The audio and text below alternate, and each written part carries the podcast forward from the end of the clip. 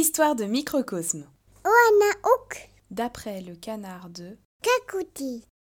Gaspard Lulu. Avez-vous déjà vu un canard tortue? D'accord, vous allez me dire que c'est impossible, que un canard et une tortue ne peuvent pas former un tout. Mais y avez-vous seulement pensé? Je vais donc vous conter l'histoire de Gaspard le canard, car c'est avec lui que tout commence.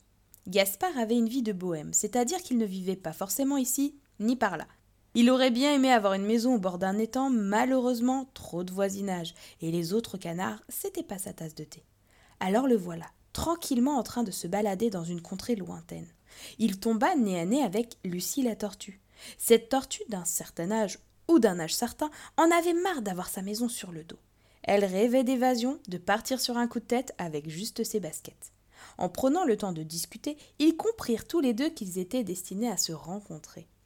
Bah oui, comme je vous l'ai dit, Gaspard n'aimait pas les autres canards. Par contre, il rêvait d'avoir une maison. Alors que Lucie, elle, rêvait d'une vie sans la sienne.